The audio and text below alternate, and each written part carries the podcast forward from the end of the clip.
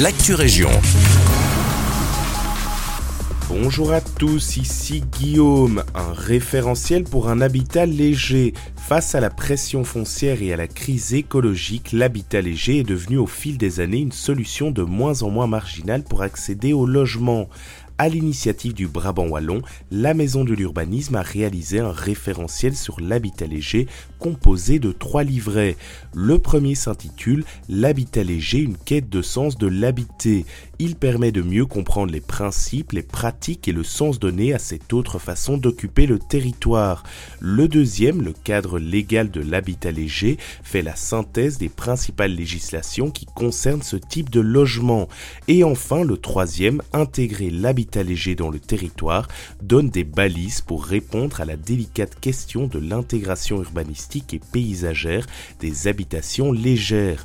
Ce référentiel est destiné aux communes ainsi qu'aux porteurs et porteuses de projets, mais également aux riverains et riveraines.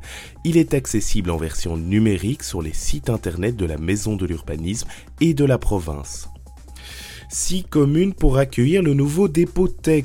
Suite au refus du dossier d'extension du dépôt tech de Chastre, le ministre wallon de la mobilité, Philippe Henry, a défini un périmètre dans lequel s'installerait le futur dépôt. Cette zone sera définie par les limites communales de Wallin, Wavre, Chaumont-Gistou, Mont-Saint-Guibert, Cour-Saint-Étienne et Ottigny-Louvain-la-Neuve.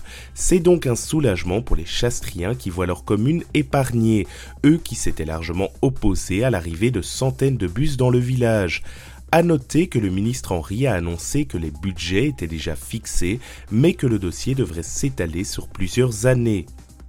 Jacques Gondry et ses musiciens en concert au Centre culturel de Nivelles. Ce samedi 18 novembre, le Big Ben nivellois vous convie à son nouveau spectacle intitulé When Swing Meets Latin. Une rencontre donc entre jazz et rythme latino au programme. Côté pratique, le concert débutera à 20h. Le tarif pour y assister est de 20 euros pour les adultes et de 15 euros pour les moins de 26 ans. Infos et réservations sur le site de l'agenda culturel du Brabant Wallon www.agendabewe.be.